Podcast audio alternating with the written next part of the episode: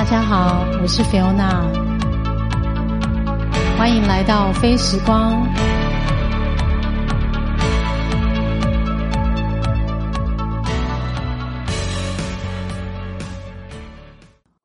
嗨，大家好，我是菲欧娜今天是十一月十一号，也是我们第五集的播出，感谢你的收听。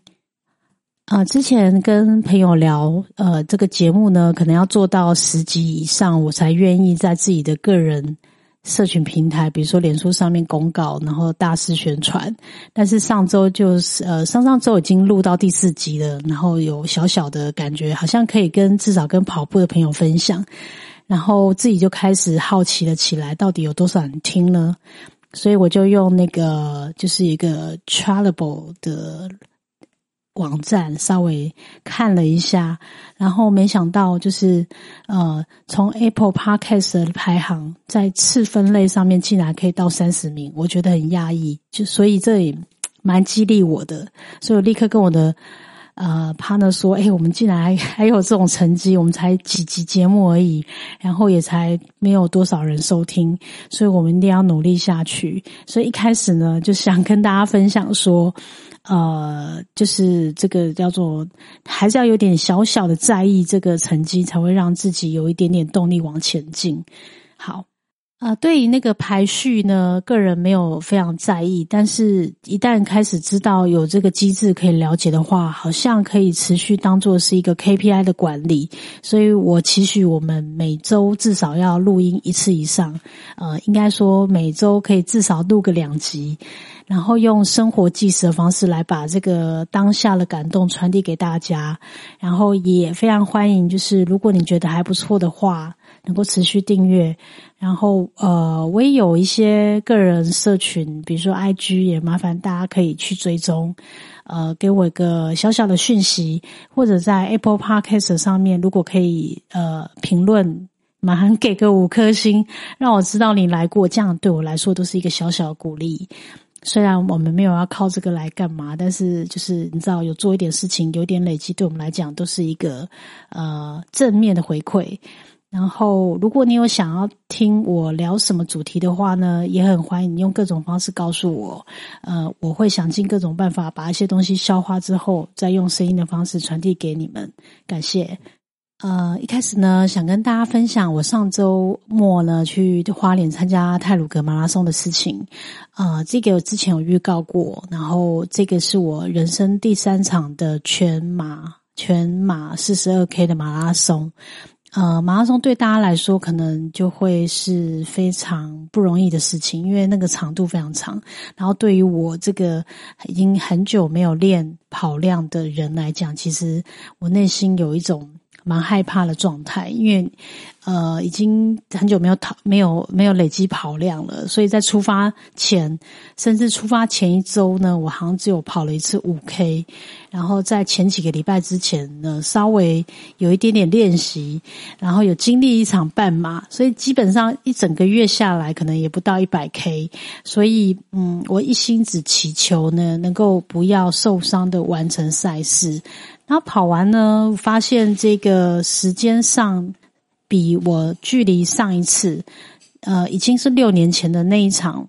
第一场跟第二场，因为那个时候他们是相隔大概两个月之间，那个时间多出了。一个小时多，但是呃，虽然多出了这些个记录上，感觉是退步非常多，可是已经隔六年了。然后真正认真练跑，也不过是这个呃十月份的其中两三个礼拜而已。所以我觉得呃，对成绩我已经非常满意。然后我记得我跑回来的时候，呃。它算是七个小时是回收的时间，也就是你如果没有在时间范围内呢，你就是取消你的完赛资格。所以大家当然都会冲，就是会看这个时间。所以那时候听到七个小时的时候，我觉得哎，太容易了吧！我上次都可以五个小时回来，这次应该就算用走都可以走得回来。但是其实我在跑。的时候呢，在它会有个折返点，它的折返点是二十五 K，二十五 K 往回走，其实你就发现来向已经人越来越少，越来越少。其实你会觉得自己好像蛮后段的，所以在跑的时候，在后程后半段的时候，其实下坡为主。那我本人是只要下坡，就速度可以加快。可是我还是会觉得说，哇，会不会跑不完啊？会不会后面真的走不，连跑不要说跑就走不动，然后会超过那时间，所以内心还是有点着急。那因为这一次呢，我又发现我的耳机又呃再度有点问题，所以我就想说，好，那那我就不要戴耳机了。可是下半场我真的发现时间有够漫长，我一定得要转移注意力。透过那个音乐节奏，让自己的两条腿有点点就是跟进这样子，因为毕竟跑步又是一个寂寞的事情。虽然旁边有很多跑者，但是大家又互不认识，所以我只好就是把手机的音乐打开，然后我放了音乐。我记得我是用那个华语嘻哈音乐，就是让自己感觉有熟悉的节奏，开始在赛道上面听着节奏，再继续往前拼。所以呃，通通过了最痛苦大概。二十 K 到应该是十八 K 到二十五 K 中间有一段距离，它刚好是一个天气非常曝晒炎热，虽然没有到七八月这么热，但是那个太阳晒起来蛮。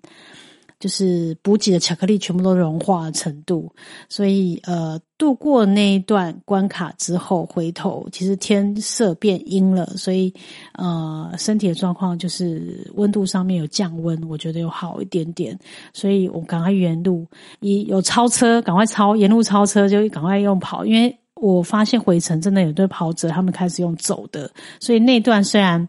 嗯呃也是。这个沿路超车反而会让我有一种奇怪成就感。然后虽然诶大家都是后端，可是就是还是有一种种超越的感觉。然后随着音乐一个一个隧道，一个一个桥面的通过，然后终于在六个小时大概将近十八分的时候到到达了那个终点线。觉得非常满足。那我觉得那个赛道设计啊，因为呃，我如果有跑过的朋友应该都知道，它沿途就是沿着那个花东，就是中横嘛，就是从天祥，它起点就在泰晤阁的游客中心，然后跑到哎，我忘记是哪一座桥了。总而言之，就是还蛮长的一个距离回来。那好多段那个不知名的隧道跟呃桥吊桥。呃，桥面，呃，回来的时候，最后一个终点线前面是一个很长的隧道。那你知道，在隧道里面呢，哇，完完全可以那个领悟那个人生的道理，就是你在很黑的时候，你前面只要有个光，你沿着那光走出去啊，然后就发现前面就 finish，是不是？就是最后终点线，你看到时候是超亢奋，因为以前都会觉得那个终点线很远很远，可是因为你只要在隧道里面继续跑，然后看到光，然后你就。就到就到终点线了，那感觉非常的呃令人感动，所以跑完呃内心很畅快，虽然还是累嘛，还是很辛苦，可是超有成就感的，所以再度又写下一个记录，然后拿了奖牌拍照，呃吃吃补给，然后。这个内心感动之余呢，收收行李，隔天又坐火车回台北。虽然就是匆匆的三天的时间，可是啊，感受非常好。希望未来还有机会，因为我知道我们蛮多朋友跑不止一次，就来了好多次。呃，大家的目的各自不同，可是我觉得，呃，只要有机会跑。赛事，我体验过的人都能够了解了解那个畅快的感觉。那这这一段就跟大家分享到这。好，刚讲完了那个泰鲁格的一个马拉松的经验，然后这也不禁让我想起我大概三十九岁的生日过后，那时候我做的一个小小的实验，我可能也曾经在自己的脸书上面跟朋友聊过，就我设了一个相簿，然后这个相簿就是。三百六十五的倒数，那就是每一天都有个心得，每天要个照片观察，或者是一个体验，或者是一个挑战。那但这件事情我觉得有点难，因为有时候你会忘记今天是数到哪一天了。那只是依稀记得，就是我那一年因为有设了这个无聊的实验嘛，所以就会尽量找一些事情来挑战。所以那年我挑战很多很有趣的，其中一个就是。呃，永渡日月潭，然后我记得我还有一个是龙舟吧，就是划龙舟，然后还有呃，记得空中瑜伽还是什么的，然后还有拳击，还有独木舟，还有还有什么？我要想一下，就是非常多体能活动为主。呃，其中一个日月潭，因为我刚刚为什么会从泰鲁格跳到日月潭，就是因为我想起了这个几年前呃疯狂做挑战的岁月，就大概五年前了啊。其中日月潭这个是我在这个泰鲁格马拉松的简章上面看到，他说台湾人应该要挑战四个事情。因为这四件事里面，其中一个就是泰鲁格，一个是日月潭，所以我等于完成了二分之一。然后剩下两个是什么呢？一个是玉山，一个是呃环岛。骑车环岛，呃，骑车环岛对我来说可能比较难。然后玉山的话，可能就是一样要抽签。所以今年因为已经进入爬山，可能是雪季的，所以也许不是太适合。或许明年有机会，哦，一个一个个来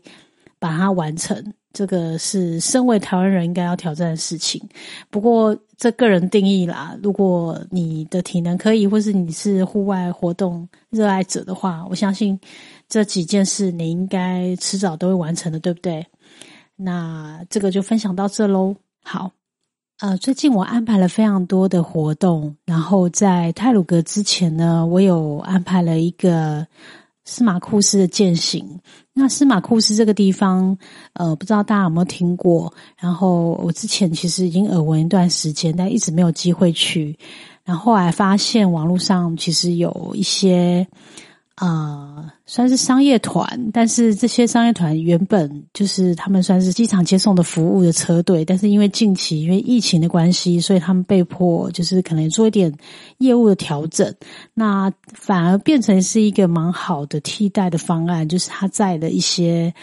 啊想去秘境。然后，或者是开车自己开车比较累啊，比较不好到，或者是啊大众交通工具可能班次没那么多，能够便利抵达的一些地方。然后一车大概能够有六七个乘客，他们可能是两车三车一团，就可以帮你载到你想去的地方。比如说像前阵子很热门的抹茶山这一类的。但是啊，如果解决了交通的问题，那其实我们能够很轻松的到达台湾，就是稳住台北，可以距离台台北的地方几个小时车程，然后从事大概半天的一个践行活动。接近山林，我觉得这个安排对我们来说是一个蛮好的、很机动性的一个切换。那很喜欢，我很喜欢呃践行活动，因为呃不需要像过夜安排，但是又可以快速的去接近漂亮的山林。那司马库斯是一个神木区，然后它也是以一个最高，就是海拔最高的部落——原住民部落的一个。著名的地方，其实如果大家有时间可以去呃维基百科一下，其实这个部落其实有一点点特别的一个存在意义，因为那边里面有专属的一个学校，还有一些自治管理的一个曾经有过这样的一个历史，然后呃它的风貌维持的非常好，然后虽然现在开发蛮多人过去做践行活动，登山口那边甚至有很完善的那个。呃，一个游客中心，呃，同时就是里面甚至在步道上的整理呀，都做得非常好，就是呃路径很清晰，所以大家每一个人应该说，不管男女老少都可以，呃，年纪呀，就是先就算你背了小孩好了，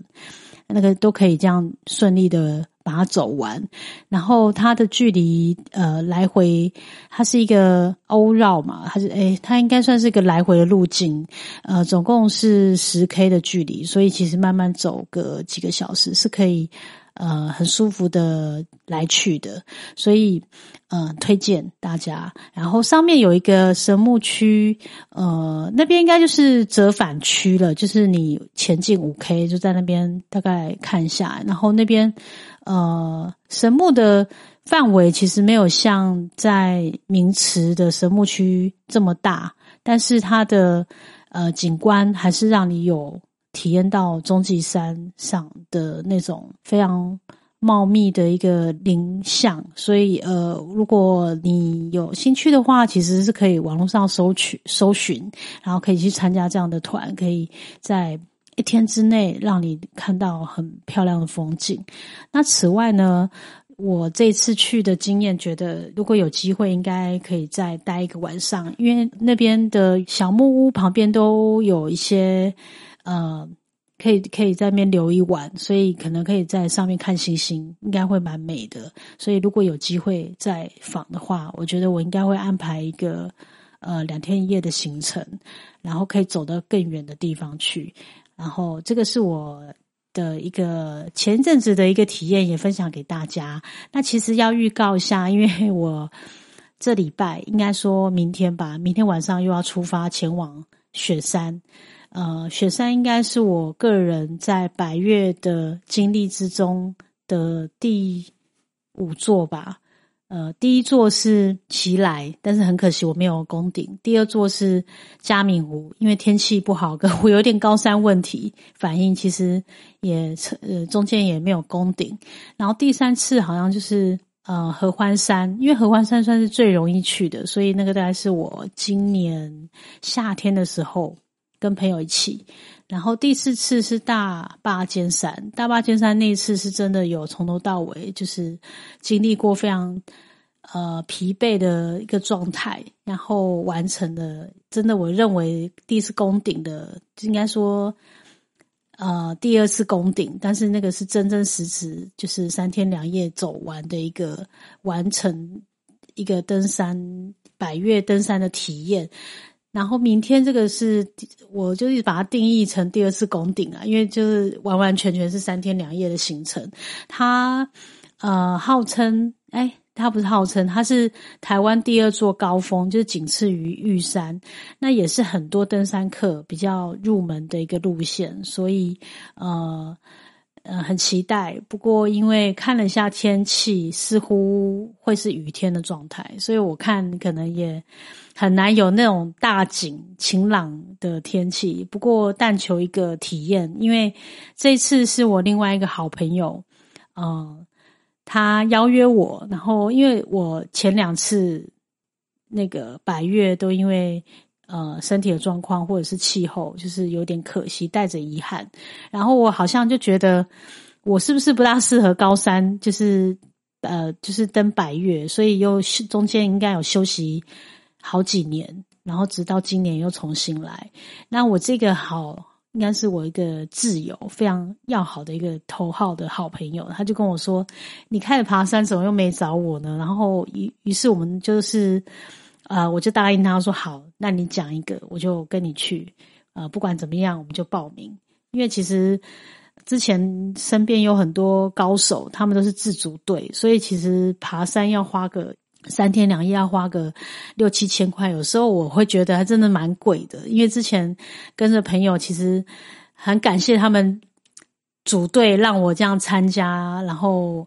呃，其实省下不少钱。但是这个商业队就是有专业的向导跟呃。可能食物的准备，或者是呃有些工装，他们帮我们背上去，其实是的确是需要给专业一些该有的费用。所以这个明天之后呢，就是五六日三天会是什么样的经验呢？我想下周如果我们呃录音的时候，可能又可以跟大家 share 一下这个旅途上面发生的点点滴滴。呃，爬山是。很有趣的经验，因为呃各种山的状况有很很好走的焦山，有终极山。终极山的经验，我有几次也是那种濒临崩溃的状态。但是山上美好，真的是记录在自己的脑海中的呃美好的样子是最难忘的。然后每次回来都有一种活过来的感觉，就是。死了一次又活过来的感觉，那个滋味唯有走过才了解。这个户外活动的咖呢，大家都呃有一种好像中毒的感觉，就是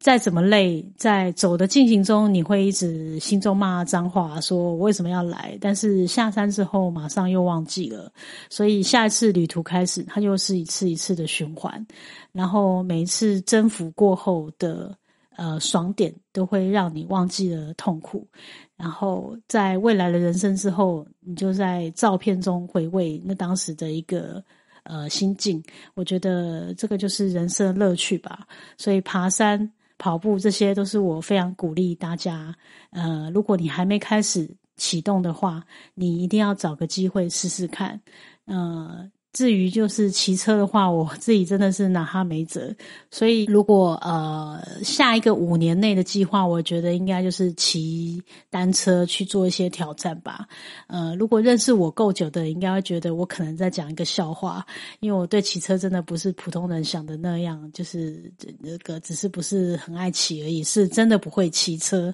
所以呃，如果这个节目播出去之后，我想我就要开始砥砺自己，要开始突破。了，呃，开始要做一点尝试了。那今天的节目就到这里，然后感谢你的收听。呃，听了一一整集都是关于就是爬山、跑步这些事情。如果你不感兴趣的话，呃，我下一集还会再聊些别的，你可以接着听。感谢喽。